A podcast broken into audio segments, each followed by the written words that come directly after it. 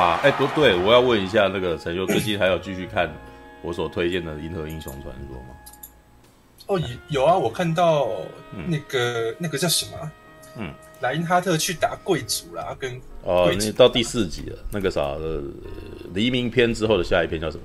对，那个什么，呃，乱离篇吗？还是什么？就是银河英雄传说，反对啊，反正就是以黎明篇的下一篇这样看到一半。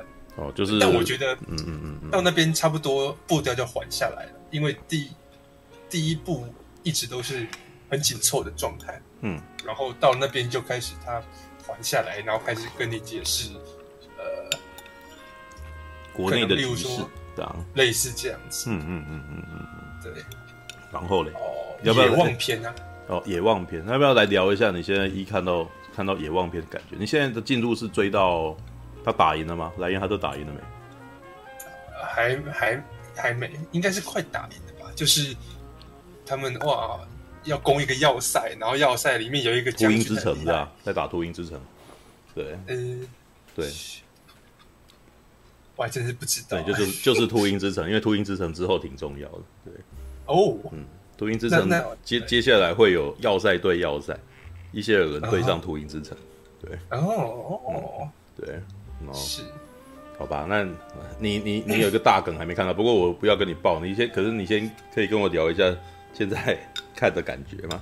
对，我好不容易有一个人可以跟我聊《银河英雄传说》，很高兴，你知道 上一次那个时候也前面讲一点点，然后我们就赶快进入正题。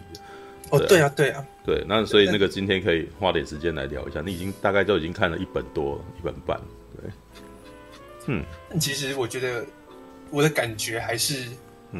跟上次还挺像的啦，就我我其实第一第一眼看的时候，嗯，他在描写莱因哈特跟那个什么，呃，杨威利吧，然后我那时候第一印象是，哎，我觉得这两个角色的设计有一点点像钢弹，尤其是莱因哈特，我觉得那个那感觉很像。夏亚，你知道吗？我我想象中的莱因哈特都穿着红色制服这样子，就是没有，那里面就写着黑银色。你 你你为什么要怎么好？就但就是你，我我不确定你们会不会这样。我看小说的时候，那个只要有人，我脑中就会自动帮他配一个配一个形象，也许是我看过的人，或者我看过的动画干嘛。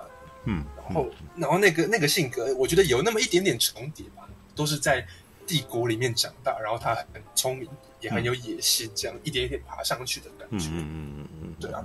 然后，然后接下来我就开始进入，我觉得很精彩的就是他在描写说，帝国那边我其实看的没什么感觉，因为帝国就是哎，哦对啊，贵族都很都很腐败啊，都很无能啊，我也知道啊。然后莱因哈特一个人 carry 嘛，可是，在民民主这边，呃，自由行星同盟同盟，嗯，那边就非常可怕。因为，嗯、呃，民主的制度啊，嗯，我今天看一个一个文章说的，民主的制度它有诸多诸多缺点，其中最强的一个缺点就是它特别没效率，它一件一个决策可能都要经过很多人开会决议这样子，然后共同商议才能出来。嗯，好，那但是好，那篇文章说为什么？即便是这样，民主也虽然不是完美的制度，可是它也是到目前为止最啊最不会这么不好的制度。嗯，他说就是因为这个没效率。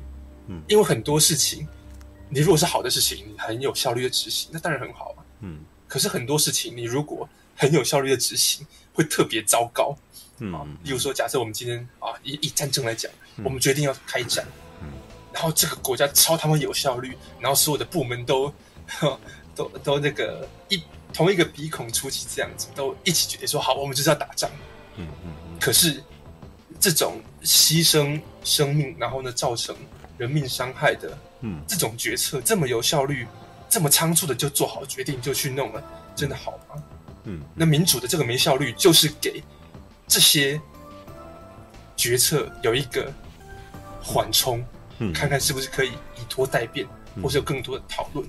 嗯，但是在自由行星同盟里面，那个状况是，哇，大家尤其是高层都超级呃他们表现的超级痛恨帝国，嗯嗯，然后所以每一个都觉得说我要去打仗。那事实上他们心里想的是，我如果打仗了，我可能就有政绩，啊，或是打仗了就可以有什么东西就转移注意力。哇，好像国内现在，嗯嗯，情况不太好，我们就我们就打仗，我们有个名目可以去打仗，嗯，然后群众就转移注意力了，嗯，然后 结果。那个本来应该要产生机制，去有更多讨论，做更多完善规划的那个东西就没有了。嗯，就所有人都说：“哎、欸，我们要打仗，好啊。”然后军部的就说要打仗，然后 政府也，然后然后可能有人反对，也没有用，因为在那种爱国主义情操底下，你只要说我不要打仗，就会被冠上一个说：“哎、欸，你是不是啊通敌啊，干嘛的？”嗯嗯嗯嗯。然后所以那个状况就是杨威利身为主我们。跟着主角在看这件事情，嗯、我们跟主角一样都知道说，哎，那个仗打下去，并不是说我今天出兵，然后呢打赢了就赢了也好，输了就算了，不是这种事情的。嗯，这今天你出去，然后死了死了一百个人，就是一百个家庭破碎，然后这个社会上就少了一百个人力。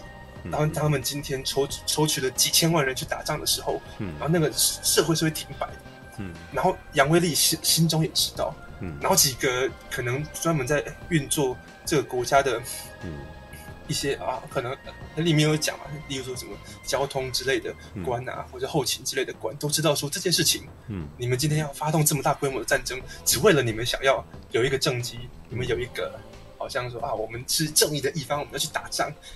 你们只为了这件事情，然后就要让整个国家停摆，你就要牺牲这么多人命去打吗？而且你们这些军人啊，嗯，杨威利所看到的那些军部高层的超昏庸的，嗯，所以你们要去打仗这件事情是完全没有，既没有经过这个嗯。妥善考量，嗯，然后呢还无法被阻挡下来，嗯嗯，就就这么出去了。所以那对我来说其实非常非常的惊悚，尤其呃杨威利还是。嗯，在那个故事里面，杨卫利是一个，呃，比较不是很想要我我的感觉啊，嗯，看到目前，他并不是一个很很想要直接去跟那些讲不听的人对着干的人，嗯，所以那里面会写说，哇，所有人都都在讲说，好，要打仗要打仗，然后杨威利一个人在旁边默默的不说话，然后心里想说，妈，你们这群笨蛋，嗯嗯，这样感觉，可是那个就充满了一种无力感，嗯，因为他知道，我们读者也知道。他讲也没有用，那就是那个那个潮流就是这样，那那个那个氛围就是这样，你是不可能去阻止这件事产呃嗯。有有任何变化的。嗯，所以我上次才说，其实那他在描写这个状况的时候，全国都在狂热于要要打仗，要对外侵略，嗯啊，然后呢不顾后果，这件事情让我想到二战时候的日本就是这样，他们当时现代化已经到了一个呃很。基本上已经完成了。嗯，我我不久前才在跟我爸一起重看《板上之云》。嗯，《板上之云》那部片好看是好看在他在告诉你说，日本是如何从一个前现代国家，然后一步一步的变成现代国家。嗯，然后那里面是告诉你说，不管是军界还是文学界，甚至是医界，各个各方面的人都在努力的想说，我们要对这个国家有贡献，我们要让这个国家再更上一层楼。挤进列强，我们要让让这个国家更进步、更繁荣。嗯嗯，司马辽太郎在写那个过程，你看了会很很热血，没错。可是其实哦，其实，在那一个好像很奋发向上的精神底下，司马辽太郎另外在告诉你的一个事情是，嗯，他也同时在反省日本是怎么在慢慢的迎向现代化的过程当中。一点一点的为二战他们成为侵略者去埋下伏笔，嗯，因为那时候我要证明自己是一个强国，嗯，是一个呃厉害的国家，嗯，就是什么呢？就是他甲午战争打赢中国了，嗯，他呃日俄战争打赢俄国了，嗯，然后所有人都觉得说哇，你这个日本一个亚洲的小国居然可以呃打赢我们觉得好像很很厉害的大国这样子，嗯，所以他们在。所谓的进步的同时，他们也在一点一点的累积这种自大，嗯、然后一才会一直到二战的时候，全国那时候不是楚哥有讲到《山本五十六》这部电影，嗯嗯，会谈到那个时候的社会氛围嘛？全国都觉得说，对，我们要去打仗，嗯，我们超掉，我们可以打得赢，好，我们可以扳得倒美国，国，他们那时候在讲说，呃，嗯，自由行星联盟他们决定出兵，嗯、哇，那三千啊两千多万人，嗯。啊，要一起长征哈、啊，去打帝国，嗯、然后中间一点一点占领每一个星球，嗯，那直接让我想到的是二战的时候，呃，因为中途岛战役的失败吧，嗯、他们最后变成拉锯战，然后所以日本变成要一个一个。在太平洋上一个一个岛占领这样子，嗯嗯嗯，好。然后各位如果有看过另外一部日本电影，叫做《花火》，嗯，哎，不是花，哎，花火，那叫什么？Go，哎，shit，shit，不是叫 shit，呃，什么火啊？他妈的，反正就是那部片，就是在告诉你说，嗯，对，虽然日本是一个侵略者，好像，然后，然后马来西亚人超恨日本哦，嗯，因为。我们对于日本没有这么这么讨厌，是因为日本其实是在那之前就已经殖民台湾了嘛。嗯。然后在那在那个节骨眼上，二战的时候，我们已经是进入皇民化嗯政策了。嗯。就是日本人已经打算把台湾同化成日本人。嗯。所以我们感受到的是，哎，我们其实也是日本人。好。而且这已经持续了很长一段的经营了。日本其实是有在经营台湾的，但是当他们去侵略东南亚国家的时候，那是很很粗暴的。就真的是入侵者，嗯嗯，然后当地人民被被骚扰，然后呢被伤害，到那个岛上面的士兵其实也过得不是很好，嗯。嗯，那部电影就是在讲说哇，那个他们有时候去某一个热带的小岛上面，然后士兵其实资源是很很不充足的，所以那上面的士兵就是哇又。在热带丛林里面又生病，然后又没有食物啊，嗯、然后甚至呢，一个小兵他呢受伤了，然后然后呢，医院也没有，也不愿意治疗他，也不愿意收留他啊，然后呢，巨婴也不愿意收容他，他最后就只好流浪去丛林里面自生自灭。嗯，就是自由行进同盟他们出兵去帝国上面，然后基本上莱因哈特是用坚壁清野的政策嘛。OK，你来，你来这个，对，你来这个星球，我就撤退，我顺便把资源一起带走。嗯，那结果你来了，你不，你虽然占领了这个星球，没错，可是你同时要还要喂饱这边的士兵跟这边的人民，然后他们的补给就又变得更困难了。嗯，好，然后最后是整个是大失败，就只好全部撤退，然后呢，牺牲了。然后他们他说两两千多万人出去，结果几乎死了他妈九成。对啊，你看了你就会觉得说哇，这真的是 政治惊悚啊！因为所谓的我们认为好像很还不错的民主制度，在这边就是就是废了。其实田中芳树就是在告诉你说，那个那种很狂热的、很不合不理性的爱国、爱国主义哦，民主主义就是这样子的，让民主死亡，就是。在这样的状况当中，让一个民主国家成为一个啊好战的，然后呢自取灭亡的一个一个国家。嗯，然后我那时候看，为什么我会有这么强烈的感触呢？嗯，是因为我们现实生活当中，我们或是我们邻近的国家，或者甚至全世界，嗯，在这个当下，都是陷入在这样的情绪当中。不是吗？这好像会有点扯到政治，但是我就是我就是这么感觉的。我觉得说这件事好真实哦。他在讲的并不是一个哇宇宙帝国里面发生的事情，知道吗？我看基地的时候讲说哇，因为这个呃宇宙帝国啊，你看基地跟看沙丘都没有这么这么写实的感觉，对吧？对，没错。嗯，但是看银河英雄传说，这好真实，这就在我身边发生哎，嗯，对不对？前前不久才。听说哇，他们好像当兵要，嗯，要改回怎么样？要要下部要下部队了，嗯嗯，嗯之类的。因为种种原因，嗯，群众也觉得说，哦，对啊，嗯、本来就应该要当兵，要接受这样的训练啊，嗯、因为我们本来就可能要面临战争啊，嗯，我们本来就要战争啊，嗯，不是吗？然后我再讲讲对岸的网友。以前我们会听到对岸讲说啊，我们要这个两岸交流啊，和平统一啊。嗯，到现在，对你去看很多对岸的网友，他们的留言直接是啊，台湾这个小岛就直接就直接收服了吧，直接出出征呃，不不不是出征啊，就直接开战吧。我们那个解放军过去就把他们占领就算了吧。嗯，你懂吗？就是我们讲啊、呃，好像国内国外两岸的人民，他们都认为战战争是一种选项了。嗯，然后田中芳树，呃，这可能不是他书的主旨啊，但是我看看完那本书，然后再对照现实，就会觉得说，天哪，现在选项好像已经是一个我们现在大家都可以接受的一个种一个、呃、一个选项了耶。嗯，不知道是哪一个名人讲的，或是哪一部哪一个电影讲的。如果战争是一个可以接受的选项的话，那么人们就会停止去寻找。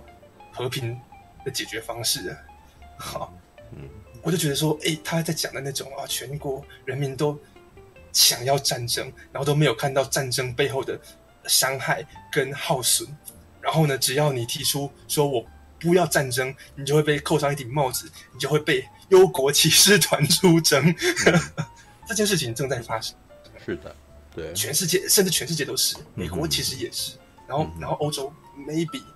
对啊，所以我看到目前就觉得说，哇，这件事情他们要写的好好深刻，嗯，啊，尤其我觉得田中芳树很很有趣的一点哦，他并不像西方的小说一样会很写实的去描绘，例如说当下这个场景，他们呃，因为美国是写实主，呃，西方啊，他们是写实主义建立起来的一个小说的基底，他们会很在意说我如何去描写场景。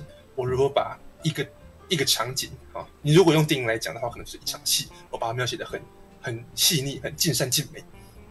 但是，呃，有趣的是，我觉得东方的人在写小说啊，不是这样的状态，他们更在意故事本身啊。有你呃，你你如果去看古龙的话，就会发现这种倾向最严重，对不对？那个金庸他会可能会很细腻的描写说这个这个。空间是怎么样？好，杨呃郭靖他坐在这个躲在墙壁里面，然后从那个洞看出去，外面发生什么事情？嗯，那个空间感，古龙的小说里面是没有这种东西的，嗯、甚至哎，你从这个省到那个省，从这座山到那座湖，啊，那个距离感都没有出来。反正你只要看人物做什么就知道，嗯，就呃，就是那个故事就成立了。嗯，啊，田中芳树的小说也有点这种状况，就是他只告诉你。呃，这件事是什么？怎么回事？然后人物在里面怎么反应？好，所以我看到有中国网友在吐槽啊，说他觉得田中芳树写在写科幻呃宇宙战舰的战斗，其实他认为写的有点粗糙。嗯，因为这点其实我相信柱哥也有感觉，田中芳树是用在写海战的，就是海战的逻辑在写太空的那种。战舰的战术，对。对，可是以你如果要严谨一点来说的话，你太空其实是一个三三 D 的空间，嗯，那个战舰的战术，甚至你去描写那个战舰之间的距离感，那可能是不太一样的，嗯，对。但但你就把它当做是一个时代的局限吧，他那时候可能无法去想到这么后面的事情。可是重点是他在描写这些事件的时候，他是有点类，其实有一点点类似，呃。记事本末吗？就是他告诉你说这件事发生了，哎、嗯，就是、有个贵族怎样怎样。你从这边其实他常常会故意穿插一些往后的史学家说他这个时候发生什么事情的一些注脚，有没有？对，有点类似，让你告诉，让你知道说这件事情其实是已经发生过的事的那种感觉。对，对他们常常说后世哦记载杨威利此时怎样怎样，有没有？就是那种 他让让这件事感觉起来很有历史观的那种感觉，好像在告诉你一个历史故事的感觉了。然后他会用全全知的视角去告诉你说：“哎，这件事是怎么样？哇，这边的贵族他们呢发生了什么样的争执？就然后另外一边莱雅怎样怎样？嗯、所以最后这场战战争呢，就是贵族那边败下阵来之类的。嗯嗯，然后只要描写到人物的对话，基本上就是很，你就是很直接的去他在告诉你说这个人他怎么想，然后他可能跟另外一个角色的关系如何。然后这样读起来其实就节奏很快，你会省去了很多。”你看，那美国小说还有在那描写说，哇，旁边的那个大楼是什么样的颜色啊？那窗户看起来怎样啊？没有，在田中芳树的小说里面没有这种东西，节奏很快，你就一个事件接着一个事件。哦、没有，那因为他是照着《三国演义》的方式在写这个故事的。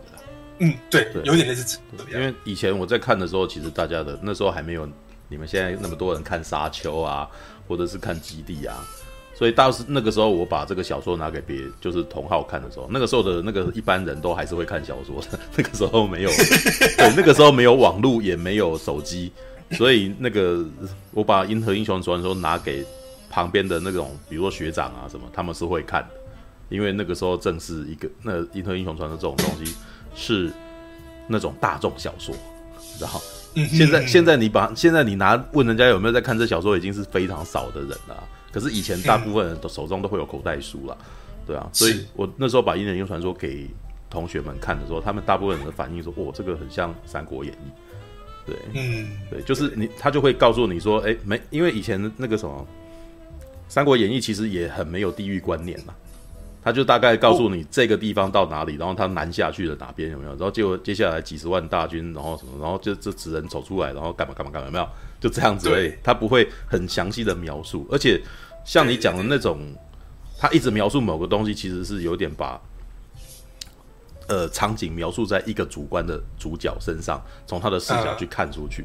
可是《银河英雄传说》因为是很是群像剧，所以你会看到非常多的人。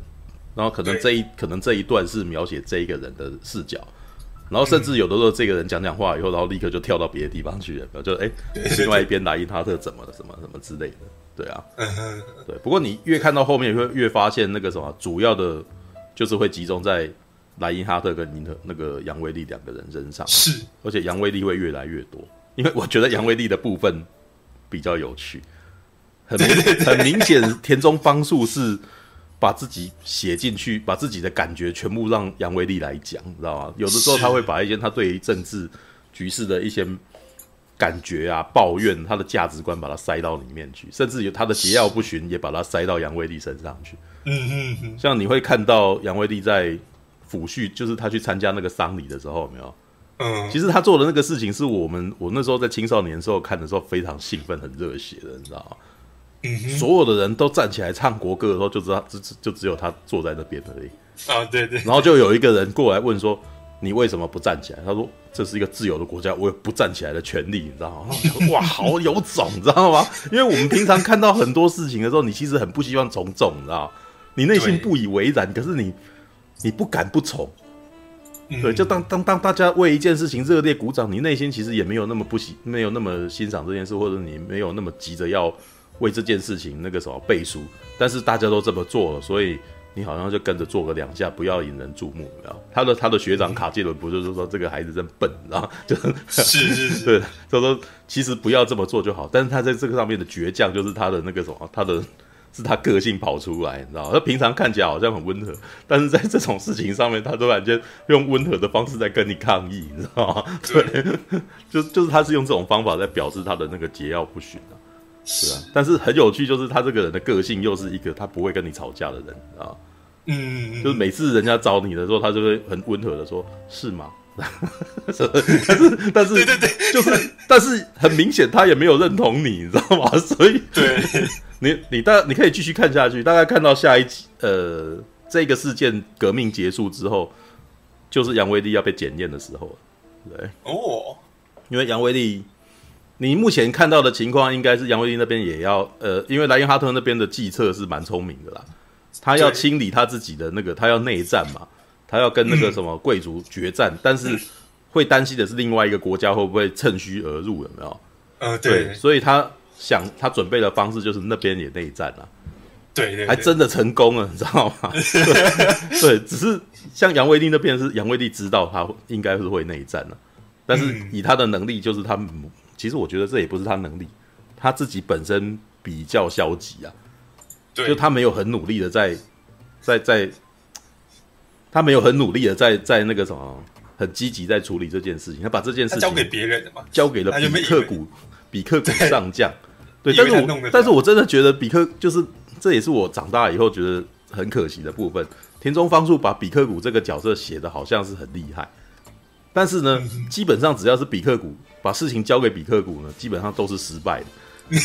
就是他，他基本上你会觉得，我看这人是好人，这个人好，哎，他把他描写的很像死人康奈来那样子的，你知道吗？从一介军人，他是说从士兵一路升上上将，你知道吗？哇，真厉害，你知道吗？就是而且还就是你你会觉得好像他的战术什么都很强，闲，但是你很少看到他打仗。你你看到的只有一个老兵，然后在呃到老以后，然后去接到那个什么行政职以后，然后面对了各种无奈，你知道吗？就就事情都没办法解决，都挡不住。然后或者是他有时候生气要干什么，结果就人家都比他聪明，然后就是把他制服住之类的。他没有办法用那个军人的那种的价值观，然后把这件事情平定。他明明在他的价值观，他认为这样子是不对的，但是他一个人那个什么很也站起来很勇敢的抗抗议了。但是就是没有办法，人家就是比他，人家就是聪明，然后就是会把他会把他制服住，对啊，所以所以请比特谷去注去注意国内有没有叛乱事件，那是失败，因为是他自己身边的人去弄他，你知道他就，就是那个叛叛变的其中一个军官还是他自己手下的人呢，然后还是那个什么，其实那个什么叛变的那个将军还是。还是杨威利的那个副官的爸爸，你知道吗？对，格林希尔上将，而且是大两个人都很尊敬的人，这样子。结果，哎、欸，竟然，对，就是为什么？因为其实，在某某种程度之下，比克谷跟杨威利都有那种对国家的不满。嗯，那格林希尔是也是不满的人，但是格林希尔选择出来做这件事，哎，他妈正好找了莱因哈特他的计策，你知道吗？对，然后那个那个那个第那个什么，哎、欸。那个判断的那个什么政权叫什么？爱国军事会议。哎、欸，对，呃，对，对。然后我还记得杨威利那个时候听到的时候，就有点感慨，你知道吗？哦，自古以来啊，忧国爱国，你知道吗？大家基本上那个什么，所有的那个呃，以自己的主观意念，你知道吗？觉得国家可以更好，然后然后选择用暴力，哦。来来遂行自己本身的那个价值观的的的时候，你都会说自己忧国爱国，你知道吗？嗯，还有一个我不知道多久之前有一个人至理名言，你知道吗？国家国家啊，多少人是用国家啊，以以国家之名啊，然后做那个暴力的之实这样子。对，我记得他是这种说法，就是意思就是说，你拿国家来当大旗啊，然后你就可以拿这件事情来做最暴力的事情，你知道？你只要把任何事情套套上我这件事情是为了国家，然后都可以。你知道吗？对，杨杨威利就是那那是我杨威利后来每次是很生气的时候在想的事情，你知道吗？对，所以有人呃有评论是说，其实杨威利其实他不是喜，他不太像是那种民主共和思想的支持者，他比较像是无政府主义者，知道 也不他认为就是说，只要是有政府出来，因为他很讨厌政府官员，他也认为政府的那些的那个什么的运作模式都是很糟糕的。嗯，对，所以他其实更比较更比较接近那种美国田园主义那种的，你知道吗？觉得政府单位应该美有点像美国初期那个民主制度的那个做法，就是很松散的联邦啊。是，然后那个什么军队可能反而不是最重要的事情，然后大家可能自顾自的可以在自己的家里面种田这样子，然后除了有事情的时候才征召我们，然后去打仗这样子。这是田园主义的那个什么初始价值，你知道，就是那种那个。我忘记那是谁的，那个什么杰佛逊嘛，他有那种概念，就是因因为那个时候的那个美国十三州基本上都是在庄园里面嘛，就是都是大、嗯、都是大地主嘛，所以他们为什么会革命呢？其实也是希望英国不要来管他们嘛，所以觉得这是一个我们可以自己管自己的一个联邦这样子嘛，所以那个时候的、嗯、那个时候白宫的那个什么权力很弱，你知道十三州的那个什么州的那个什么州政府的权力相对比较强，你知道吗？对啊。Right，所以其实这个我觉得你可以再再看下去。那你你只要看下去以后，你就会越越看越气，你知道吗？因为我已经够气。你现在你现在有这种想法，我那个时候何尝不是这个想法？你知道吗？我那时候在看的时候呢，是一九九五年左右，大概就一九九五年闰八月吧，大概是那个时间点，台海危机刚刚发生哦。所以基本上那个什么，你现在看有这种感觉，我那时候看也那种感觉。啊，对，而且而且你知道，我在任何时代，我都会感觉到很类似的事情，不管是蓝绿两党，或者是国外的情况，都可以找得到可以套上去的那种说法，你知道吗？哦，是，这倒是，对你，你可以看得到，就是那种哗众取宠的行为啊，或者是只是，或者是明显就知道这件事情没有帮助，但是硬要背锅之类的那种情况，像你现在已经看到其中一个那个什么。特留尼希特这个人嘛，哎，对对，特留尼希特这种人，这个是 很恐怖的一个人嘛。他一开始其实是类似那种国防评议会的那个什么议长嘛，对不对？然后在在初期在初期的时候，他是最喜欢喊口号的那个人，你知道吗？对，他就是那个他就是被那个什么被杨威利刺到的那个人，他是被那个杰西卡刺到的那个人嘛，对不对？杰西卡特地出来跟他讲，对不对？那他不是在那个卫灵会里面在那边演讲吗？对，对，然后那个什么，然后那个杰西卡出来质问他说：“那你为什么不去上战场啊？对不对？嗯、如果你讲说每次上战场其实是伟大的，然后这些人那个什么死的都很那个，哦，对我绝对认同你讲的方法，因为我的我的未婚夫就是这样死的。对，那你在哪里？你为什么没去？知道？讲到他妈害怕有没有？对，讲到他害怕，然后但是呢，这个到最后的故事就是当后面那个什么。呃，杨威利区不是已经占领了伊谢尔人回来吗？嗯，哎，那个什么，因为本来杨威利去占领一答应去占领伊谢尔人，是因为他觉得说，如果我们占了一个桥头堡，那我们以后也许不用这么长的打仗。因为你刚刚讲到一件事情，其实是这个国家银呃银河帝国跟自由行星同盟啊的关系很微妙，因为银河帝国从来都没有承认过自由行星同盟。对，他一直都认，就是认为整个全宇宙啊，全银河系的那个唯一的政体就是银河帝国。对，那自由行星同盟呢，是当年那个什么，呃，万里大长征，知道吗？那个对对，他是一个冰船，他那个什么是他们是逃犯，你知道逃到逃到一个那个没有人去的地方，你知道嗯，逃到一个没有人去的地方，然后那个。海尼森嘛，我记得是海尼森去带他们的。哇，这名字很好听，你知道，好会翻，你知道。海尼海尼森带那个什么绝绝冰船，然后那个什么带到那个带带他们到逃到了那个什么新的地方，你知道，新的地方，然后那块地方以后，然后变成了自由行星同盟。嗯，对，那自由行星同盟就是在过了两百年以后，然后跟银河银银河帝国撞上的时候，哇，那个时候那个。银河那个自由行星同盟赢了，你知道？因为帝国不知道。嗯，对。然后接下来呢，自由行星同盟又赢，就是因为帝国一个大长征，结果那个当时的自由行星同盟用三方歼灭战，你知道？用那个什么三方歼灭战把它击败。哦，这个你你这个你以后如果很有兴趣的话，呃，田中方硕还有写那一段故事，就他后来就有再出一本《银河英雄传说新传》，哦，就讲讲的是那个什么以前。就是那个那个林奇啊，哎、那那叫哎、那叫林奇吗？我忘记，我忘记，反正我忘记那个呃、当时那个将军啊。其实他们描述了一个当时的那个什么，一个呃，一群年轻有为的，在草创出去的一群将领，然后想办那个什么击，在那个劣势之下，然后击败了银河帝国。对，但是在那一次之后呢，两边的战争基本上进入了胶着状态，每次呢。都说要长征，但是每次的长征都是打完一仗就回来，所以你看当时那个雅斯提星域会战，你知道那是一场没有意义的战争。对，就是三方哎，好，那个什么，银河帝国这边派两万两万舰队有没有？然后自由行星同盟派四万舰队打了，然后在雅斯提其实是一个前线战区，然后打完了以后两边都退，每年都持续做这种浪费浪费人力的事情，你知道吗？对，而且为什么？你仔细看一下这件事后来结束以后发生什么事？这其实只是莱因哈特为了要升官，然后去打了一场战。那是上面的人授意要让莱因哈特有没有变成一级上将？有没有？他他因为他升了一级上将，然后要证明他的战功，所以他去打雅斯提，他要他他要去那个什么，去去去打那个什么自由行星同盟。但是呢，没就是大家都知道这不可能。知道，因为你你跟他已经势均力敌，所以你打了以后不可能因为这，而且不可能因为这样子继续打下去嘛。所以你只你的那个兵，你出去的兵力只够打一场，然后打一场就回来。那为什么要打？知道吗？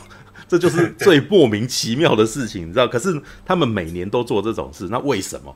因为后面的长官需要战功，然后让他升官啊。嗯、对，那。自由行星同盟这边也是同一个逻辑啊，你有没有注意到他们后来那个什么打完了那个伊谢呃打完了伊谢尔伦之后，接下来不是有一场会议吗？嗯，有没有？为什么要要不要打？要不要做那个什么？要要不要进行那个万里大长征？有没有？对对对，亚姆利扎星域会战那一场长征有没有？为什么？就是其实都是同一个逻辑，我们打下去，我们就有那个什么，我们支持率赢了就支持率就上升了。对对，那那个什么派两千万出去，应该一定会赢吧？那那就是完全是这种逻辑嘛，对不对？而且听起来非常合理，你知道吗？听起来好像一定会赢的感觉，你知道吗？嗯，对。然后呃，算盘真的打得很好，当那打完了以后回来以后，那个什么，我们都每个人政治生涯都可以再上一层，是吧？对。哇，然后就投每个人都投票过，你知道吗？就是前面还有两个那种，一个一个，你们你可以记住那两个人啊，唯一的两个反对者，对，一个叫何望路易嘛。然后一个叫做江列贝罗嘛，我都我都完全记得名字，你知道？你看我那时候 反复翻了多少次，你知道吗？对，何望路易在讲那个什么，我们现在的人力已经多少？有没有？对，然后江列贝列列贝罗在旁边那个什么复议嘛。可是呢，这个评议会议长，那个评议会议长是一个过渡型人物，我还记得他讲，大家都不记得他的，可是是他突然间提到说，我们接下来准备要选举。哇！然后他一讲，然后所有人全部都那个什么价值观全部都翻过来，你知道吗？只是为了只是为了下一场选举而已。然后投票，妈的十对二，干妈的全都过，你知道吗？对。但是有一件事情你要注意哦，诶，嗯，爱国那个什么国防评议评议长有没有？我们特留尼希特没有投赞成票。对。为什么？我说我就我那时候看的时候真的觉得很火，知道？他就知道不会赢。所以他在那个时候玩，他那个时候就是选择要长龙，你知道吗？嗯，很明显，他就知道这一群人一定完蛋的。他这一群人完蛋之后，可是我也没有要阻止，你知道吗？我就看你们输，看你们输以后，我就接下来就接全部的东西，你知道吗？嗯，也就是说，你眼睁睁的看着两千万人去送死，然后你没有要阻止这件事情，你也没有要那个什么，你你没有完全没有要阻止这个事情，这样子，然后回来以后，喂，这些人全部失势了嘛，就是全部都必须要辞职嘛。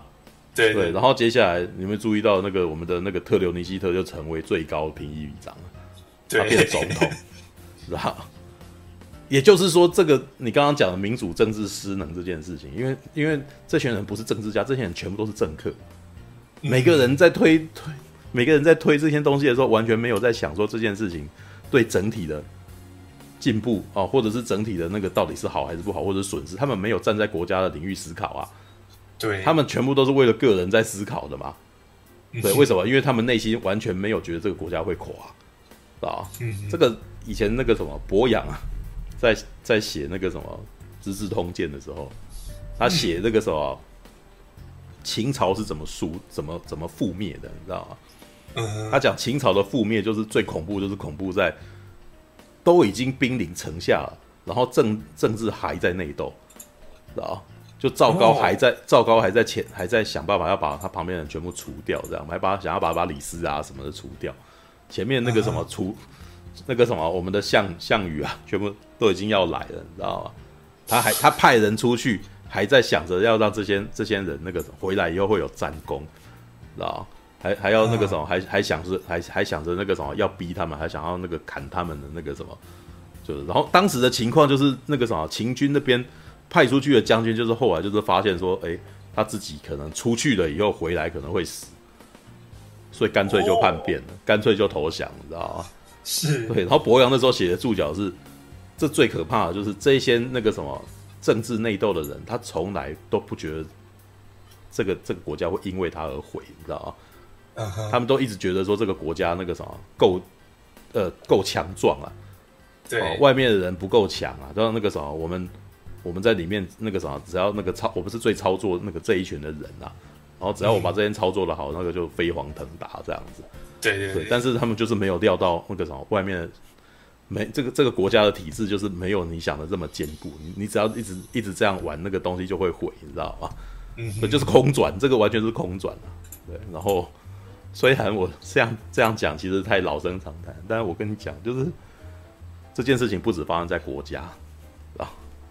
公司也公司也是一样的，对，一模一样的情况，知道吗？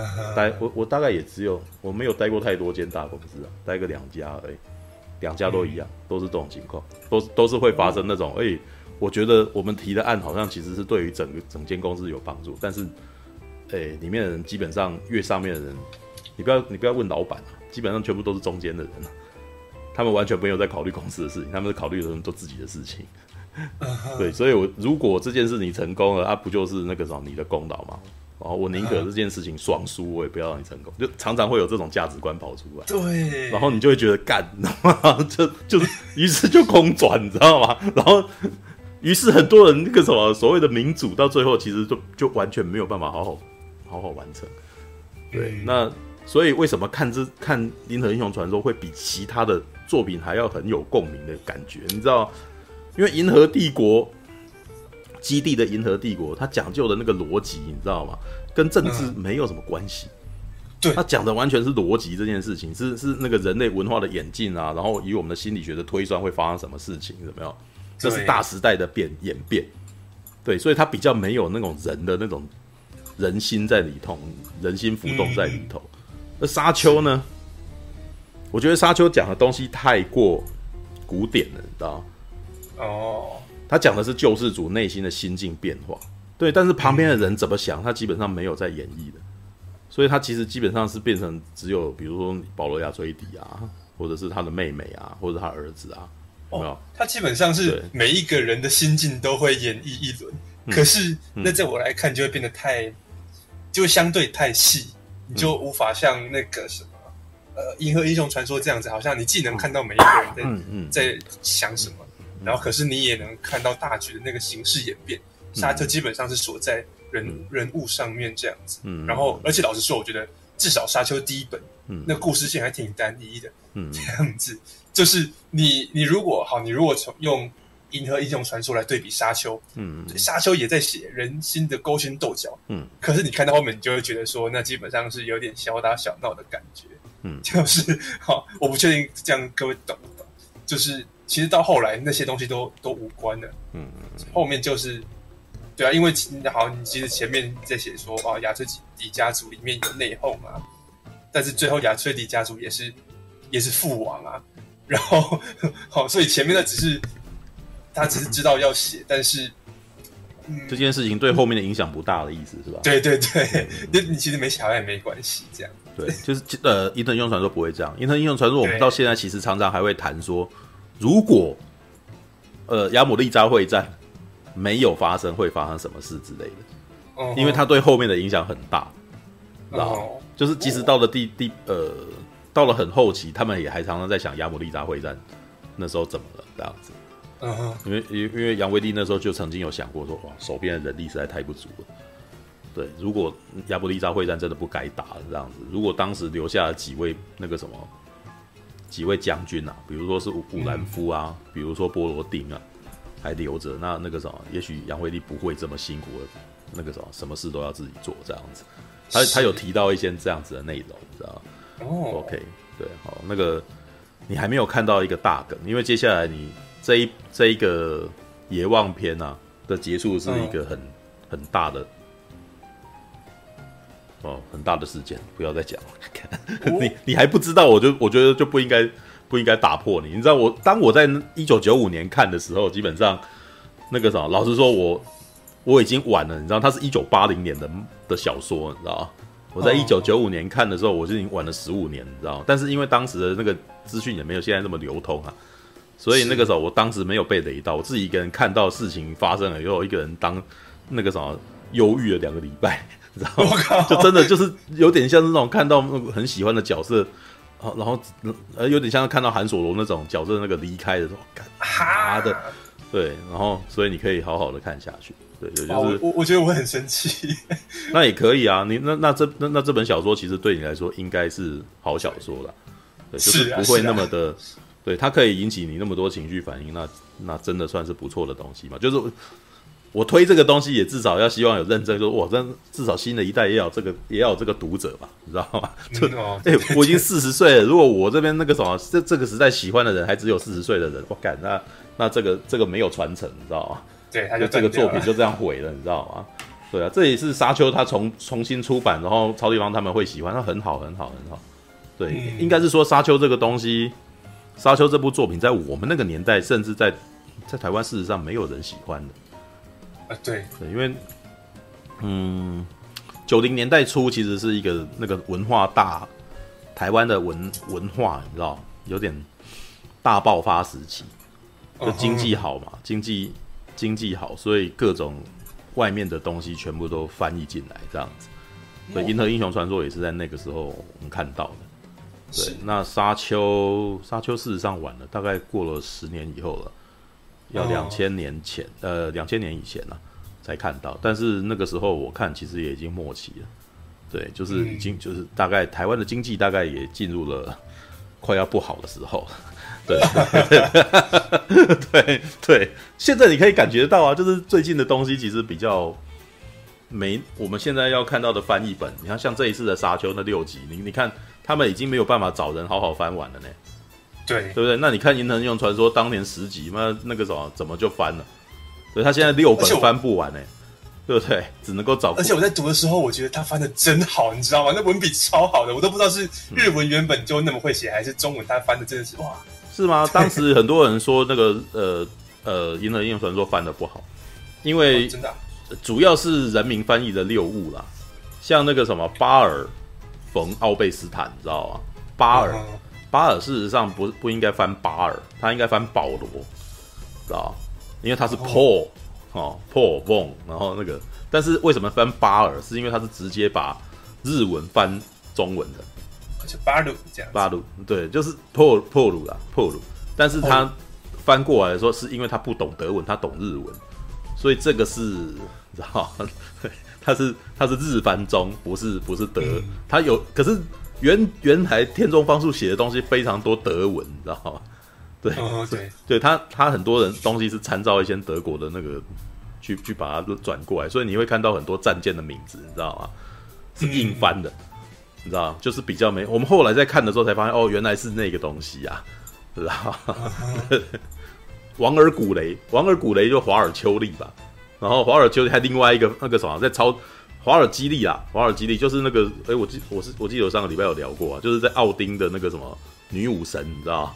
对对对，华尔基利。那那个诶，事实上德国的那个什么德国的北欧神话，在日本动画非常的常用，知道所以在超时空要塞里面的那台战斗机也叫做巴尔基利，是同一个东西。知道 对，就是那个那个战斗机会变机器人那个那那一台，你知道的那个机器叫就叫巴尔基利，你知道对啊，女武神。对，然后斯巴达尼恩，斯巴达人，你知道吗？斯巴达尼就是离自由行星同盟的战斗机叫做斯巴达人，知道？斯，然后他只是直接应该硬把它翻过来叫斯巴达尼恩。你知道吗？斯巴达尼人，知道吗？直翻，知道？但是还好啦，其实至少他的那个人物的那个没有关，没有没有没有太奇怪啦，就是对话不会奇怪，但人名常常那个什么会有点怪怪的。但是有些人还还蛮诗意的，像雅典波罗，你知道？雅典波罗，你知道雅典波罗那个什么？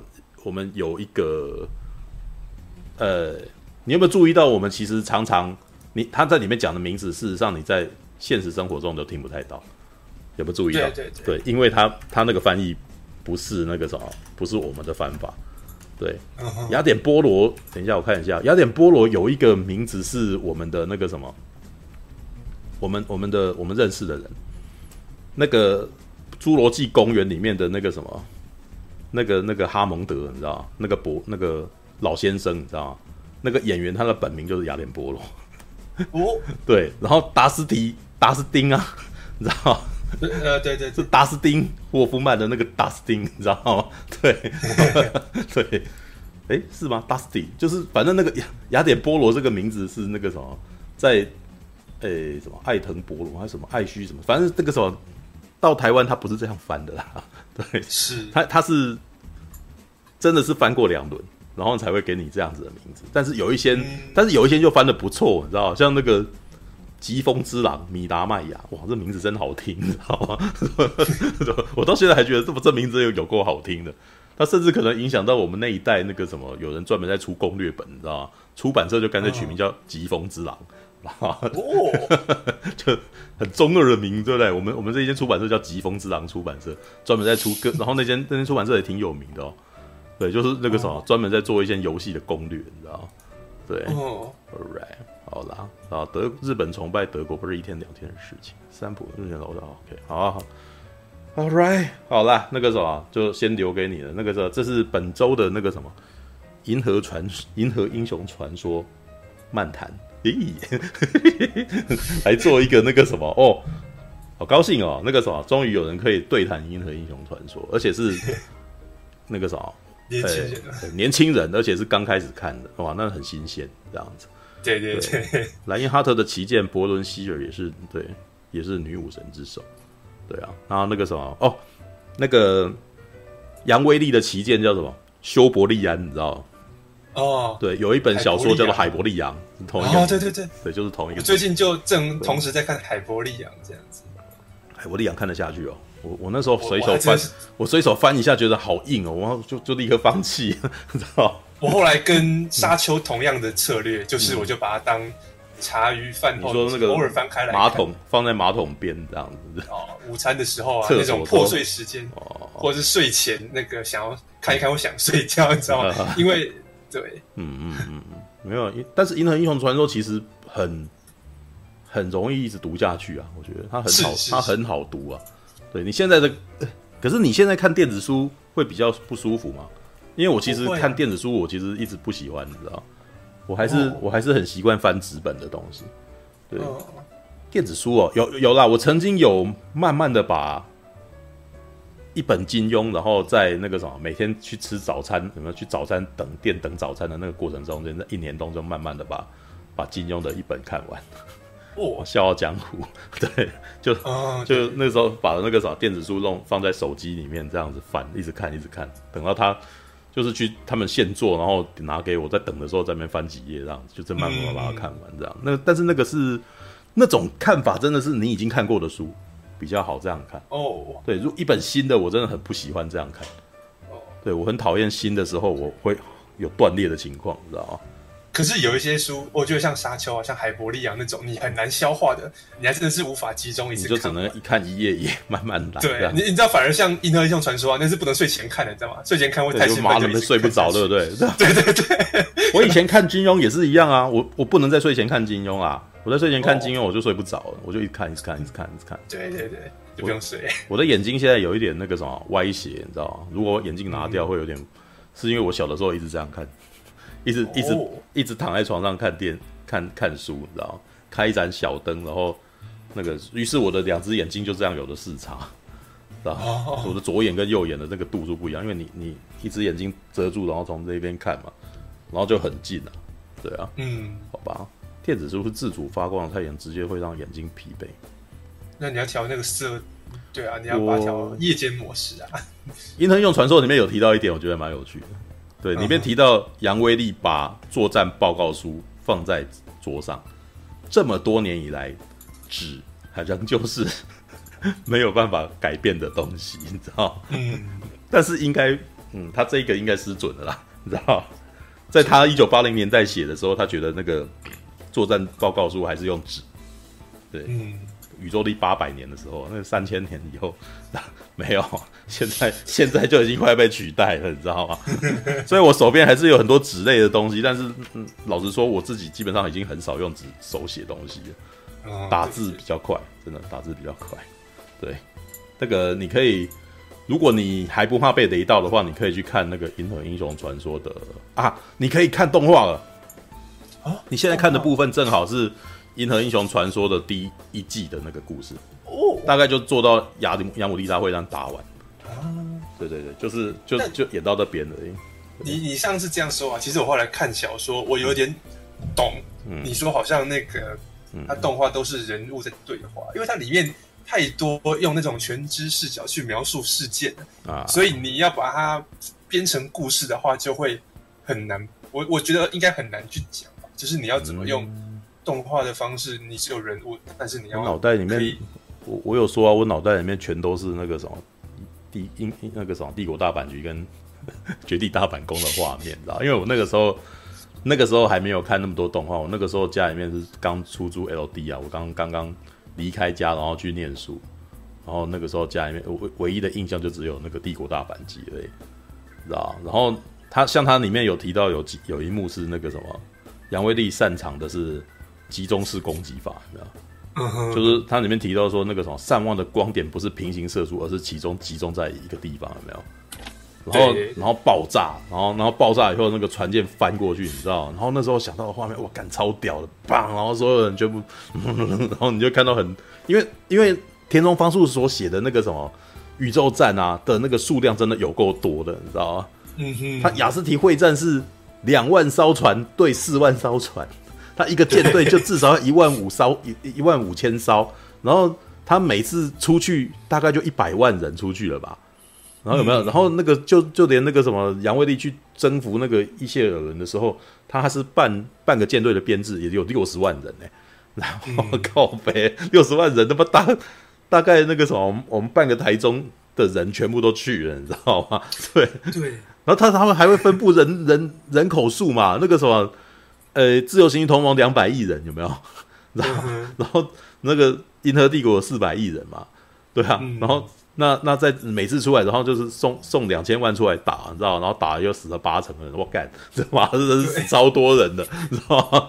对，那个亚姆利加会战我看的很有感觉，就是因为他们好像出去的就正好是妈两千三百万人左右，然后他就写说，你看你要这样牺牲两千三百万人的性命吗？你要这样牺牲两千多万人的家庭吗？我看得他妈超有感觉的，就整个台台湾的人，就是整个台湾的人，就全都去打，你知道吗？而且而且都是年轻人哦，全部都是。他里面提到都是二十岁到四十岁的少壮人士，你知道吗？对对对，对啊，然后好可怕，你知道吗？对，就是你看到后面的时候，你会发现吧，哎、欸，他他的的确有把那个同盟那边人不太够那个部分把它写出来，你知道因为因为从亚姆利扎会战之后呢，同盟就元气大伤，杨威利就是去他就是派杨威去守那个要塞，其实就是打算让他去防堵所有从帝国会来的那个什么。的的那个什么攻击，你知道吗？然后赶快后面休养生息，嗯、你知道吗？但是也没有在休养，但是死了两千多万人，你你可以在一两年内可以再涨回来吗？那绝对是数十年没有办法的事情，你知道吗？对对，但是呢，田中方树所写的故事才没有那么不会让你停那么久啦，知道吗？接下来就是那个从我看一下，从那个什么《银河英雄传说》的第一年开始到最后。大概只有看一下哦，前后不过五年而已。就是我还记得，因因为杨威，因为他会以那个什么谁谁谁今年几岁来来讲，你知道吗？嗯、杨威利初登场是二十九。嗯，对，然后哎干嘛？杨啊，不过你应该也知道的啦。对，我记得我前面都在讲，你还没看小说的时候，你都大概已经心里有数了，你知道吗？嗯，我知道。杨威利退场时三十四，知道吗？哦、所以前前后后大概五年。五年左右，顶多六年，六年之间那个什么，银河帝国跟自由行星同盟的那个事件就差不多要结束了。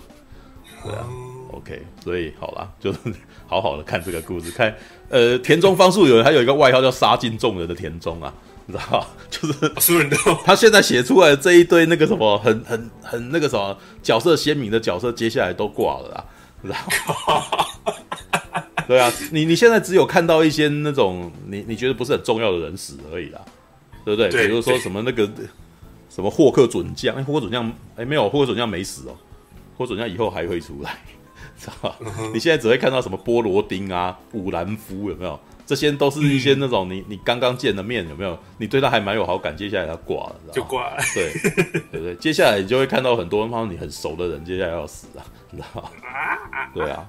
对，好吧，就是这那个什么，你可以想象，呃，哦，逆袭的夏亚那种感觉，哦，逆袭夏亚，你你不觉得他们里面的人死都是死的非常的那个什么？就是哎，这个人角色还蛮重要，接下来他就突然间他就一个爆炸，他就突然间飘到旁边去了，没有？对对那个我记得阿斯特纳吉吧，对，阿斯特纳吉那个、嗯、那个什么凯拉的那个，哎，如果你知道的话，阿斯特纳吉超那个算是在钢弹历代作品里面。万年维修员，你知道？他是从那个什么第二部的钢弹作品《Z 钢弹》里面就已经出现的角色，你知道吗？嗯，就是跟主角还不错，然后他每次都会把钢弹维修很好，这样子。结果他让他在逆袭的夏亚那个什么，为了要阻止我们的那个闪光的哈萨威，你知道吗？闪光的哈萨威，他想要做一个截钢出去去追他的那个什么爱人，你知道吗？嗯，对。然后阿斯特纳吉说：“你那个什么。”呃，你不能出去啊，有没有？然后一个爆炸，嗯、然后你就突然看到那个阿斯特纳杰身体飘到那边，妈，他死掉了，你知道吗？这个角色刚前面蛮重要角色，哎，虽然也不是说多么多么有名，也不是说多么重要，你知道啊？但说死就死，你知道？好吧，对。呃，可是我觉得田中芳树，哎，那个什么留言里面一直在聊那个什么其他的作品，你知道吗？亚尔斯兰，还有那个什么《创龙传》。但是老实说，我到目前为止，我觉得那个什么田中芳树写的最好，也只有《银河英雄传说》哎。哦。他后面的几部作品，我觉得都没那么好看。嗯嗯。《银河英雄传说》是一个杨威力，呃，应该田应该是说田中芳树年轻气盛的时候，把自己的不满全部丢进去的一个小的作品。所以你在里面可以看到很多他的桀骜不驯在里头，知道是，对啊，好吧，好，找时间，你可以找时间把那个什么《银河英雄传说》的动画也可以看一看啊。动画他们说有旧版跟新版，是不是？然后推荐我看旧版。旧版的对话非常多，哦，对，就基本上你可以不用看战斗，它的战斗场面超级无聊。然后我那时候我我有讲啊，我那时候刚看完《钢弹》啊，刚看完《超时空要塞》，脑中还是满满的那种那个什么板野一郎的那个 的那种那个什么神的那个马戏团，你知道吗？就是坂野一郎那时候很喜欢玩那个什么飞弹飞，然后后面浓烟在那边散布来，然后炸开来，然后在那边追那个战斗机啊，哇，看着眼花缭乱的。但是到了那个什么《英雄传说》当中，这些东西全都没看到。就是就是那个镜头都不会动，然后所有的船就呆呆的在那边射射出光线，从右边到左边这样子，欸，对，就所以你会觉得，干妈怎么怎么这么的闷，你知道？然后后面还配上古典音乐，你知道？然后那个哦，《银河英雄传说》的旧版的音乐全都古典乐，对，然后都用那个玻璃路啊，然后什么不不，但听久了蛮好听的，听久蛮好听的，就是但是没有那个气派了吧，对不对？就不会有那种好像很澎湃的感觉。就如果你。我因为我在九五年看，基基本上我那个时候脑袋全都电子音乐了，你知道，oh. 都是澎热血澎湃的交响曲，然后或者是到后面在九六年的时候还是 The Rock 的年代，就是那种电子鼓打出来的汉斯季默音乐，你知道吗？Uh. 所以那个时候我看《银河英雄传说》真的很美感。我那个时候在看的时候，我是我是配着那个巴索普列多斯的《猎杀红色十月》在看那那个小说。对，你就热血就热血的多了吧？就热血，我自己会，对我自己会放配乐啊，对啊。然后后来那个什么 Spy Game 间谍游戏出来的时候，我也是配间谍游戏来来听。哦 啊，那个时候当时还有一本小说，呃，不，一本那个乐写专门在介绍电影音乐的那个书啊，那个、哦、那个作者也有在看《银银河英雄传说》，我还记得他提到配《银河英雄传说》最好的就是听那个巴索普列多斯的。知道，而且他推荐《星舰战将》，你知道吗？说哦，对，《星舰战将》超适合银河配《银河英雄传说》看，你知道吗？对，因为呃，《星舰战将》你如果有仔细看的话，他在讲的也是在讲那个民粹这件事情。是对，就是只有死掉的虫才是好虫，然后叫大家就是要去打，有没有？然后就啊，知道吗？对，而且哦，《星舰战将》里面的战舰有那个《银河英雄传说》的味道。对，只是可惜的就是。星舰呃，只是星舰战将的战舰打的只有打是打虫啊，它不是人跟人打，知道那个船的感觉有那个《银河英雄传说》的那种那个什么一群战舰然后射出光束的那种味道。对、哦、OK，好吧，All right，我们聊到十一点啊、哦，我们的书斋啊。其实我们今天要聊的还蛮多的耶。但我我现在放这些是因为我觉得那个什么，接下来聊几部片，事实上大部分都是每个人各自表述的，所以到应该不会有这么热烈的讨论。Oh, 就是可能每一个人都聊一下大自大家他看这部片的感受这样子而已吧。嗯、对我我发现我们聊电影会有两种模式啊，一种是只有一个人看，然后由他来介绍啊，然后大家听你表述完，我们也不好说什么。不好说什么，就不好说什么，对对啊，就是我也没看，我说什么，对对啊。另外一种呢，就是大家都看了哈，然后那个啥，有有那个啥，大家的那个各各自表述完之后呢，然后就呃开始起激烈的争执，你知道哦，这种叫做呃这种类别叫做电影到底好不好看啊？哦，对 对啊。另外一种类别就是说电影啊。对，说电影，嗯，对对。那刚刚我们聊的是聊书哈，《银河英雄传说》到底好不好看？哎，没有，这个好像也不绝绝对不是好不好看的问题，是两个人在那边聊，我们都觉得这部片这本小说很好看。那然后我觉得我在里面看到什么？对，然后我甚至觉得《银河英雄传说》可能比金庸还好读，你知道吗？金庸他妈的支线太多了，然 后前面都扯一大堆，《银河英雄传说》直接进入正题，这样。哦，但是你你你看他的那个什么战术的那个，你会喜欢吗？不会不喜欢啊。哦，我会呃，你你全部看完以后，我再推荐你一个游戏就好。对。哦，我我后来在国三的时候，那个时候正好是 DOS game 在红的年代，那个时候还没有 Win，、嗯、那时候 Windows 还没有还没有出现哦，那时候是九九四年。对，Windows 是九五年出来，所以 Windows 叫 Windows 九五，你知道吗？对对对，而且当叫九五的时候，还没有那么多人在用九五呢。啊、对，所以 DOS game 出来，里面有一款游戏叫做《银河英雄传说三 SP》哦，三代 SP，知道吗？Special 哦，那个呢，基本上就是让你玩舰队战，跟那个舰队编组的。哦，对，然后你可以体验什么叫做绕到对方背后，呈半月形阵。然后或者是呈反锤阵型一匹突破这样子的故事的那种。哎，我这样看一下，它感觉跟那个啥，嗯，你在玩的机器人大战有一点点。哦，不一样，不一样。机器人大战是所谓的一台一台，呃，虽然你在看起来都是战旗啦，对，嗯、但是那个什么《伊特英雄传说》的打法是那种，它有一点接近，它有一部分有点接近现在那个星海争霸那那种东西。对，星海、oh. 星海争霸那个是有，因为是那个有战争迷雾的，你知道，你看不到，你你你还没有看到人的话，全都黑的，人没到那边全都黑，你过去的时候才会慢慢的那个找那个地方才会出来，有没有？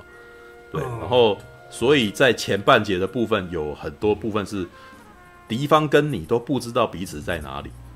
然后结果当遇到的时候，发现你的屁股对他的屁股，我干两个两边慌忙转，互相转过来，然后想办法攻击对方之类的，你知道吗？嗯嗯对，然后接下来还有你的那个你的你的手下的那个情报能力，可能取决于你战争迷雾的大小，然后或者是你的手下本身的那个，比如说费雪啊，你的副司令官费雪，知道吗？是机动力是一百点，知道？它是机动一百点，所以你就可以再重新改正的时候，他是基本上，你你可以跟他讲说，你下一回合的时候，你的阵，比如说你的战舰往后退，然后你的巡航舰往前推这样子，然后它可以按照你你你可以布局你自己想要的那个阵，但是呢，如果你的那个什么，你自己本身那个舰队的机动力是不够高的话，它可能还没有组完，你的那那个回合就结束，然后你会还没有弄好，结果敌方就打过来之类的，对，那。这个是三 SP 那个，那是全职的，那真的有点像是那种三国志的那种玩法。你可以一个人组那个什么命令非常多的舰队，然后去打这样子。对，然后可是我真的觉得最厉害的是四 EX，你知道吗？过一年以后呢，出了一款叫做《银河英雄传说四代 EX》。四代 EX 呢，很特别，它不是君主制，它是武将制。哦，你是呃。比如说，你像我最喜欢做的，就只有选一个人，就是选杨威利，你知道吗？对对对。然后选杨威利呢，你你是个呃，比如说他可以选时间点，然后比如说你就选这个什么，在这个去伊谢尔文打仗之前，你是个少将，对，你希望你的舰队能够有一万五千艘，对不对？但是呢，你必须要提案，你必须要提案出去干。被驳回，妈的！所以你你就只好带着一半的舰队去打伊谢尔伦了，知道吗？而且你会很希望说卡介伦当你的你的那个什么营运司营营运司令官，就是能够让你的营运，因为如果有卡介伦这样子的人的话，当你的营运官的话，你的那个补给其实是满的，你就比较不会到一半都没有那个就没有弄好。然后你还希望巴格达区当你的情报官，你希望那个什么，哎。你希望先扣部当你的那个什么陆战指挥官，全部被驳回，妈的，我靠北，然后你就会妈的，你看我出去打仗，为什么？为什么你都不给我人这样子？然后呢，这时候还可以用一招叫做政治提案，知道吗？就是大绝招，这是失血绝招。你会用你你你有政治点，然后你用政治就是用人脉啊，然后让这件事情一定会过这样子啊，对。但是呢，接下来你下一次要让它满，就是你你要累积战功，你那个东西才会满，知道吗？嗯，跟你讲，玩这个游戏基本上是非常时间怪兽，你知道吗？你永远无法统一全 全宇宙，因为你的提案永远都会被驳回，你知道吗？你会突然间感受到当一个社畜的无奈，你知道吗？做任何事情全部都不准，你知道吗？对，然后也会也会有人跟你提案，雅典波罗也会跟你提案，知道？然后他们这在提案的时候就会讲一些那种小说里面的名台词。我有一个，我我那个什么，我有一个意见责，呃，我有一个点子，责任由我来扛。然后杨威利会跟他说，如果我要驳回的话，就会说不行就是不行。那真的是，哎、欸，那真的是杨威利讲的讲过的话。你可能要看到后面巴米利恩会战的时候就，就听到这句名言，你知道？对。然后还有人那个什么，哦，杨威利的提案被驳回的时候，他会讲，哎，算了，还是回去。反正我有退休金，你知道你你看过小说，在看在玩那个游戏，你会觉得超有趣的。干这讲的话，真的是全部都里面的东西，你知道吗？对啊、uh,，Alright，就是那，但是这个真的是你看完小说以后，我再给你这个游戏玩，你你才会 Alright，哇，这个好好玩呐、啊，你知道吗？嗯、是是，对，OK，好啦好啦好啦，那个啥，银河英雄传说啊，暂时告一段落。下个礼拜看他读到哪，我们再来书摘。看，我你现在大概才看到第二本而已，他有十本，所以我们还有八集，你知道？哎，好吧，All right，希望那个什么，还有其他人有看完可以加进来聊。明天给我去看啊！对，希望能够那个啥，不止让年轻男生看《银河英雄传说》，对，我要让那个什么少女也要去看《银银河英雄传说》。对，你知道我常常在读米田共的 FB 贴文。嗯，每次想说，我靠！如果台湾的女生都这样的话，台湾就有救了。哎、欸，后来哎、欸，你怎么这么说呢？这基本上这样子。然后后来转念一想，什么什么怎么说？啊，哎呦哎呦哦，哎呦哎呦哎呦哎呦哎呦，好啊，你说吧。对，真的好。为什么？就是我觉得，嗯。不知道啊，我觉得米田共贴文让我觉得说，他很坦诚的面对很多很多真实的事情吧。嗯嗯，你你懂我在说什么吗？就是他想到什么就说什么的意思嘛。嗯，就是他不掩饰他自己嘛。对。好，我接下来要讲一件事情，就让我听起来很像变态。嗯，但是我不是变态。就是我之前在打工的时候，我旁边坐了一个，也是跟我一样是工读生。嗯，然后我跟他完基本上完全没有对对话过，可是我们可能一整天都八个小时都要一起坐在那边工作，都要用电脑。嗯嗯嗯。然后我有时候会忍不住的偷瞄他，看他在干嘛。还真的是变态，好吧？好，可是可是我偷瞄他，并不是因为他长得很漂亮，还是并不是因为我喜欢他，我想要我想要，嗯呃，对，我就只是觉得说，哎，我好奇这个人，哦，这个人他身为一个人。他平常会做什么？然后你就会看到，例如说一个穿的很漂漂亮亮的，然后也干干净净的，好，然后呢的女生这样子，你会觉得说她应该在学校，要么就是呃，可能会很多男生喜欢，要么就是可能已经有男朋友了，这这种样的女生，嗯，然后她工作八个小时当中，她可能也是会，比如说挖鼻孔啊，干嘛抠屁股啊，干嘛的。然后我看的时候，我就会突然觉得说，嗯，像一个。女生好像让我觉得不是这么不是这么遥远的，然后不是这么这么不真实的。她跟我一样也是人，然后她也是会有一些呃生理啊，也是会有一些日常的动作这样子。你你懂我的意思吗？就是所谓的女生也会上放屁，跟女生也会上厕所这种事情嘛。对，嗯。那换句话说，为什么我看到这样一个女生做这件事情的时候，我会有这么大的感触呢？我我男生完全不会啊，男生他什么穿夹脚拖干嘛的，然后抠屁股啊，对吧？偶尔走路走一下要要抓一下蛋蛋啊，这种事情呢，很正常啊。但是为什么女生不会呢？对，然后然后各位就想哦，为什么之前才会出现那种言论说，哎、欸，他妈台湾男生都超邋遢的，都不懂得打扮自己，有没有？然后男生就要跳出来说，哎、欸。那台湾那么热，然后穿要穿的好看的话，就要穿很多干嘛干嘛的，这样很不舒服哎。女生就会说：“啊，你们会热，你们会不舒服，我们也会啊。”嗯。然后各位懂这两件事情的关系吗？我觉得你讲铺陈了很多，但是你赶快讲重点的，什么意思啊？我不太懂。对，就是我不是很懂为什么台湾的女生会很习惯的把自己包装在一个很美的，然后很不。我我不能说不真实，可是他们会给自己有一个包装，嗯，然后那个包装会会产生一种距离感，尤其是现在还已经那种呃这样说可能有点政治不正确，可是对现在可能男生要更懂得让自己跟女生保持距离了。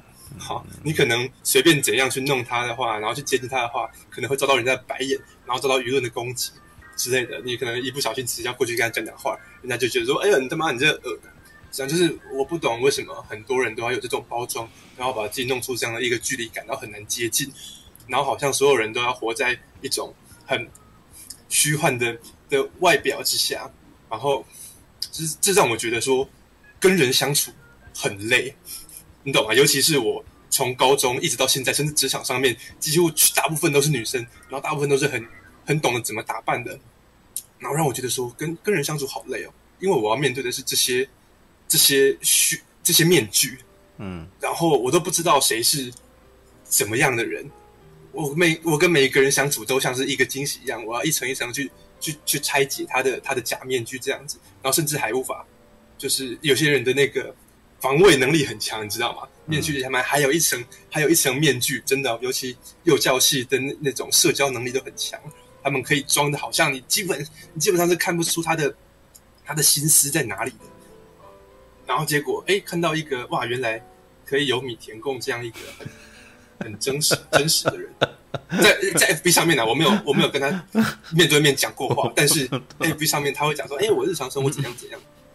嗯，今天拉肚子之类的，嗯，我是不是爆你料了？米田共，嗯，但是这就是让我觉得说，哎，很可爱，然后很很特别的一个部分。嗯，没有，哎，我怎么突然间变成三只雨伞标有鹿安？跟他他啊，什么意思？这是个老梗，你知道吗？对，那个哦，这是个老梗，谭谭爱珍，他以前拍过一支广告吗？对，老婆婆，嗯，啊，你们没有没有看这个广告？因为以前那个会有那个谭爱珍，他会演拿着三只雨伞标出来这样子，然后下雨出来，然后就哎呦，对，然后他就会说怎么，然后就会那个旁白就会问他说怎么了？这样，然后谭爱珍就是说，我先生头痛。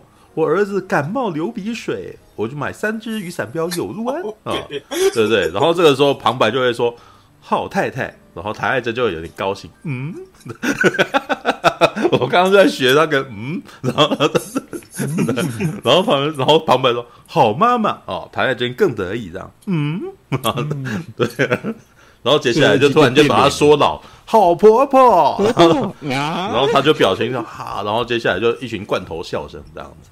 对，好吧，对，这个无聊，我只是突然间觉得很，那个。有人说到中南部会比较自在，我自己也是这么觉得。虽然我觉得那可能跟年纪也有关。我觉得，是国高中的时候，大家都还很天真，你知道吗？我跟一个女生说：“哎，你要不要去我家看电影？”然后就真的是两个人都会觉得说：“对，我们就是要去陈宥嘉要看电影。”这种感觉。但是现在我到台北来，我是不可能跟随便跟女生说这样的话了，对吧？我甚至之前你，可以啊。对，就会变成我，对，你只是不愿意变成我这种人而已。呃，嗯，没有，我如果现在跟台北的女生讲这样的话，他们马上就会觉得说，哎，但我他妈跟你很熟嘛，然后，嗯、然后你他妈谁啊？你你有什么意图？这样子，哦、我现在必须要担心这件事情。哦，那不爽拉倒啊。你又怎样？可是什么好了不起的呢？对，不行啊！因为你如果因为这个人，因为你一直在意的这种人，所以你才会觉得跟这种人相处很辛苦。那你如果不再在意这种人，那这种人就自然远离了你。啊，是啊，但是你生活当中对，但是你还是渴望跟这种人交谈嘛，嗯、所以才会一直要不断去追寻他们嘛。那如果是这样子的话，你应该去追寻那些不会对不会对这些人东西有意见的人啊。那那但是那那就是少数啊，这才是我说的啊，对啊，不是吗？对，但是你的生活，啊、对，但是你的生活从此变轻松了嘛，对不对？所以，对啊，所以我也一习惯保持孤僻啊。可是，嗯，你还是必须工作上，然后你的学学校上，你还是必须要跟人有必要的连接，你知道吗？这时候如果人家对你印象很差的话，那很不好做事啊，对吧？尤其是因为我现在还是学生生活啊，尤其之前。大学的时候，妈的，什么课都要分组，然后什么课都要，妈的，对不对？那这样子的话，如果大家都对你印象很差的话，那就很麻烦啊，你就是被孤立啊，对不对啊？大概吧。不过我觉得有一些方式是我后来有一些还是有交到一些朋友啊，我甚至还有提到说，我曾经一直不断的身为人家的姐妹淘，你知道？哦，我一直到现在都还是这种身份，你知道吗？我我前一阵子才跟米田共感慨说，身为一个一人一直一直永恒的姐妹淘，你知道吗？就是因为你人看起来就很无害，很奇怪哦。我讲话常常很奇，常常会那种很冲哦，或者会讲一些很糟糕的话，但是呢。所有的女生仿佛就觉得我其实没有对他们有任何意图，嗯，所以他们每次跟男朋友有任何吵架，都会跑过来跟我抱怨她男朋友。从我高中到我大学到最近，都还是一直有有人要做这种事情，知道吗？嗯。然后我前一阵跟米田用瞎聊，就说我的感慨就是那个啥。每个时代的女生都会跟我聊这个，然后但是呢，等到他们结婚生子以后，我我的我自己本身就会觉得说，我不应该再跟他们聊这件有没有破坏人家家庭，嗯、你知道 不会好不好？不会好不好？会，对，还有价值观也，还有价值观也会改变啊。就是那个，呃，通常女生在结了婚、生了小孩之后，他们的那个重心焦点会突然间转移到孩子身上。嗯，所以以前他可能还有人跟你聊聊电影啊，然后聊聊小说啊，聊聊什么一些那个社会局势的变迁，然后价值观咚咚咚咚这样。嗯、当然最多还是聊她男朋友讨讨人厌。对，那不一定不一定很多女生可以跟你聊这个，因为大部分的女生如果跟你没有这种喜好，比如说看《银河英雄传说》没有人看过，那你就不太可能跟她聊这个嘛。也没看金庸，那也没有嘛。那、啊、如果她电影也不看，那那更少啊。那到最后全几乎全部都只变成她男朋友的事情啊。啊，我唯一的插，我唯一的那个能够插入，就是能够插入这个话题，就是我跟她男朋友一样都是男人啊，然后我只能跟她讲说，男人这个时候会怎样之类的嘛，对，然后那话题就变得超单一的。那好，但是好啦，至少有人跟我聊天呐，对，那但是等等他们结婚以后，他们的价值观会转移到小孩的教育，嗯，这个我就没办法插入，对，会话就没交集，你知道吗？然后到最后就会，哎，就。就会有呃，还有有些人还会开始抱怨她婆婆啊什么的，啊，对，那你你会发现这个话题非常难去那个，于是一次吃饭，然后两次吃饭都对谈没交集，之后也不会再邀，所以你就会看着你的朋友就这样消失了，你知道吗？真的是这样子哦，来来去去，你知道吗？就一个一个的姐妹淘，然后一个一个结了婚，然后一个一个生了孩子，然后就这样就不见了，知道吗？所以这就是当一个工具人，当一个那种那个什么姐妹淘哦，可以那个无害的男生的宿命。你活到四十年，四十岁，算一算他妈五六七个女生，然后基本上都是全都结婚去，然后各个年龄层都有。就看啊，你要不要你要不要这样子啊？你也是还是会有朋友啊，还是会有女性朋友啊，只是你就从此又变成一个无性的人啊。知道吧？那我我要说了，你现在的担忧的点，正是你的分的症结点。你接受这一点呢？那你最后，因为你知道很多女生为什么要伪装这样子，是因为她们要跟男生在一块。她在家里面一定不这样子啊，知道？然后这些女生在我面前也不会那样子啊。为什么？因为她不是我要，她们不是我不是他们想要追求的那种人啊。知道他可以不用，他可以对我放下戒心，非常轻松。但是从此以后，我也不会跟他们在一起啊，知道吗？对，他们要的就是，就是他们要做成，因为他们想要一个一个非常好的一个状态，然后接下来跟男生在一块啊，男就是去去呃吸引他喜欢的那些男生，然后男生会等着男生过来追求他，懂吗？那这种男生绝对颜值啊，然后造型都甚高，而且呢，他们也是 gay 掰的人啦，他也会装逼的啦。对，像你这种不装逼的，你就是完全就不在他的考虑之内啦。对，所以你想你现在觉得压力大吗？因为你自己还在考虑你自己要不要装逼呀，啊，然后你当然觉得装逼很累啊，谁装逼不累？那可是那就是一场战争嘛，那就是一场我在跟你钓，然后我们两个人可不可以那个嘛，可不可以在一起的那个过程嘛。对不？对对对对，对，那为什么？不然他们为什么要化妆？所有女生全部都不要化妆，这时候你又觉得不舒服了，对不对？啊，不会啊啊！什么不化妆？不会啊，不化妆不造型啊，就穿着拖鞋出来啊。然后你在这里面，好啊。呃，好啊，你你在里面也看不到什么没有，我我其实对于女生的那个什么，真的是我很认同，没有懒女人，只有丑女人这个这个点啊，知道吧？你可以想，你可以想象一下，就是我回到哎，你家住高雄嘛？对，就路上全都那种人，对，大概就这样而已。你从里面会不会看得到你能够欣赏的女性呢？哦，很好，我记得我之前好像有讲过我的一个非常非常糟糕的偏见，嗯，应该有讲过，就是呢，我其实会下意识的远离那种很很装扮然后很漂亮的女生，嗯，然后下意识的会觉得说，好，这是我的缺点，我承认啊，各各位不用批评，我下意识都会承认说，哎，那些好像比较朴素的女生是比较好亲近的，然后我会下意识的想要去接近那样子的人。嗯，然后，而且，哦，这个真的，这还蛮正常的啊。因为呃，女生把自己武装起来的时候，她本身就会有一种气场啊。对，然后有一种气场之后，你就会觉得她好像不可高攀啊。对对对。但是老实说了，从你的对话，我其实觉得你其实也是欣赏这种女性，不然你不会喜欢平手友梨奈这样子的女人啊。平手，呃，可是他们就是武装自己，她也把自己化妆成那个样子啊，那个全部都是武装起来的哦。我我我我喜欢那种哦，好像很酷很帅的女生，嗯，那是一种美学上的欣赏。对啊，可是那我如果跟 我还要回头问，比如说有林奈真的是那样子的性格，然后如果真的是我要跟他日常相处的话，我绝对是他妈的第一个看到他就觉得说妈的再见这样。也就是说你在正面看到他的时候，你会讨厌这种人，对吧？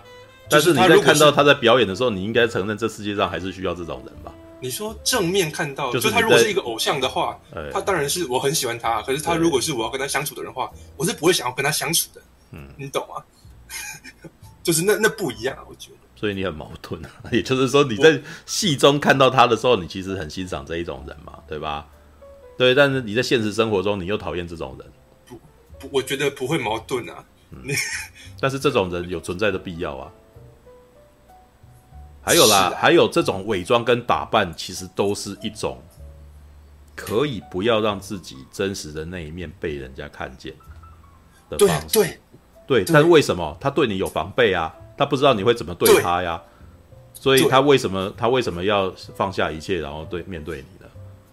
所以这才是我觉得说很很困扰的原因啊！因为、嗯、啊。呃，我能够理解你的痛苦啦，因为我其实一直也常常在跟人家交涉的过程当中，觉得对方都不真心啊。对，但是只能够话说回来，对方为什么要对你真心？你有什么？你有什么理由要让我对你真心呢？就今天突然间你在路上突然间遇到人跟你推销的时候，你是不是也是下意识躲避人家？是没错。对，然后你会用非常礼貌的方式跟他婉拒他，对不对？礼貌的礼貌的语言其实就是一种武器，就是一种武装自己。礼就所以礼貌通常都是我不要，我要跟你保持一个距离的意思。所以我其实非常珍惜我身边遇过一些朋友，他是我从一见面开始他就没有戒心的，然后他就可以很很坦然的面对任何人。我非常珍惜这样子的人，那我觉得跟这样子的人相处完全没有压力，我超是的，我超放松。好吧，这也是夜未眠存在的原因呐，你知道吗？老实说，我有些人有有些我们其实请了非常。呃，最近比较没有了。我们几年前一开始不是都请很多人嘛？嗯嗯，对，那请很多人都可以感觉得出来，什么样的人特别有礼貌啊？什么样的人其实愿意放下戒心跟你聊天嘛？对啊，有礼貌的人防备非常多，讲的话其实也也没什么内容啊？没内容，真的没内容啊！来来，那个什么，来那个陈佑来访问我，来有礼貌的回答你。我们来我们来试看看，对，好啊，会怎么样？啊，对，看的那个什么。嗯，呃，杀手保镖嘛，哎，大明处，你觉得《杀手保镖二》这部片看起来怎么样呢？哎，我觉得这部片非常的精彩，嗯，哦，那是哪方面精彩啊？每个都每个部分都很精彩哦。那你有没有印象最深刻的的桥段呢？哦，印象深刻的桥段啊，啊，我刚当然啦、啊，里面那个什么男主角长得非常的帅气。你们你们注意到很多政治人物都这样讲话哦，他们没有用，你没有内容，你知道吗？然后他都有回答哦，那可是你又觉得，干你妈，你到底什么都没讲，你知道吗？好烦哦，好讨厌哦，你知道吗？虽然哦哦，我虽然这样讲，好像在批判人家，但是我老实说，很目前时尚很时下非常多的文青影评，全都这个套路，你知道吗？把什么，我说你们根本听不到内容，你知道吗？他们、啊、他们的影评根本没有内容。就我那时候，他为什么他们在讲东西是也不是也试着不要得罪片商嘛，对不对？对，嗯、但是他很明显，我觉得他也没有想要看深入。为什么看深看深入，好像写的也是很辛苦啊，你知道吗？而且还会得罪的我，干嘛写？你知道吗？每个人都很帅，每个人都很棒哦。他的衣服特别好看哦，你知道吗？对，那辆车什么东西的，哇，干嘛就可以写一篇？你知道吗？对，我根本不想点来看，可是这种东西最多人看了，知道吗？为什么？因为没有那么多人想要深入谈这些东西啊，知道吗？嗯、我们我们因为在我们在深入谈这些东西的时候，是我们两个人聊得很有乐趣、有娱乐，然后会来看的人就现场这四十八个人有乐趣，你知道吗？但大部分人没有那么认真啊，知道吗？大部分人只想哇，那个人很帅，我跟上潮流这样子。对，你看那个岂不是很帅？我们有跟上话题的这样子，所以看一些很轻的东西就好了，你知道吗？轻的东西是最容易引聚众的。对啊，对，那我们聊深就就注定少人。但是如果你要我聊轻的，那要我的命，我不要，你知道吗？好吧，All right。战士，战士，一群善良的战士，战士，正义在你的热血中修。